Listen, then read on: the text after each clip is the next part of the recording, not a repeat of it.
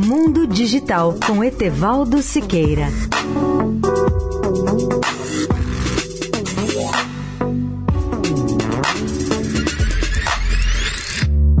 Olá, amigos da Eldorado. A inteligência artificial chegou ao setor da saúde para ficar.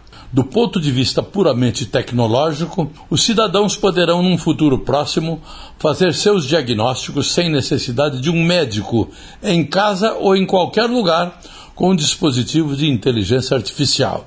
A FDA, sigla de Food and Drug Administration nos Estados Unidos, é a agência norte-americana que cuida da saúde pública, da qualidade dos alimentos e dos medicamentos.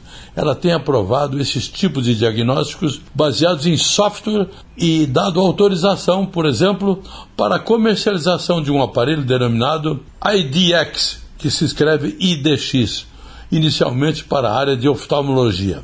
O software é projetado para detectar mais do que um nível leve de retinopatia diabética que causa a perda da visão e afeta cerca de 30 milhões de pessoas apenas nos Estados Unidos. Essa deficiência decorre da elevada quantidade de açúcar no sangue que passa a causar danos às veias da retina.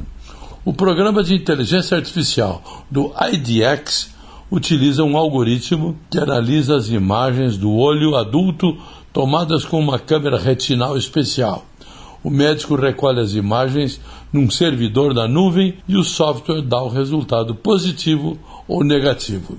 Recentemente, a FDA liberou também esse software baseado em inteligência artificial para ajudar a detecção antecipada de AVC, ou seja, do acidente vascular cerebral. Muitas outras aplicações futuras desse tipo serão esperadas pela Agência de Saúde Pública norte-americana.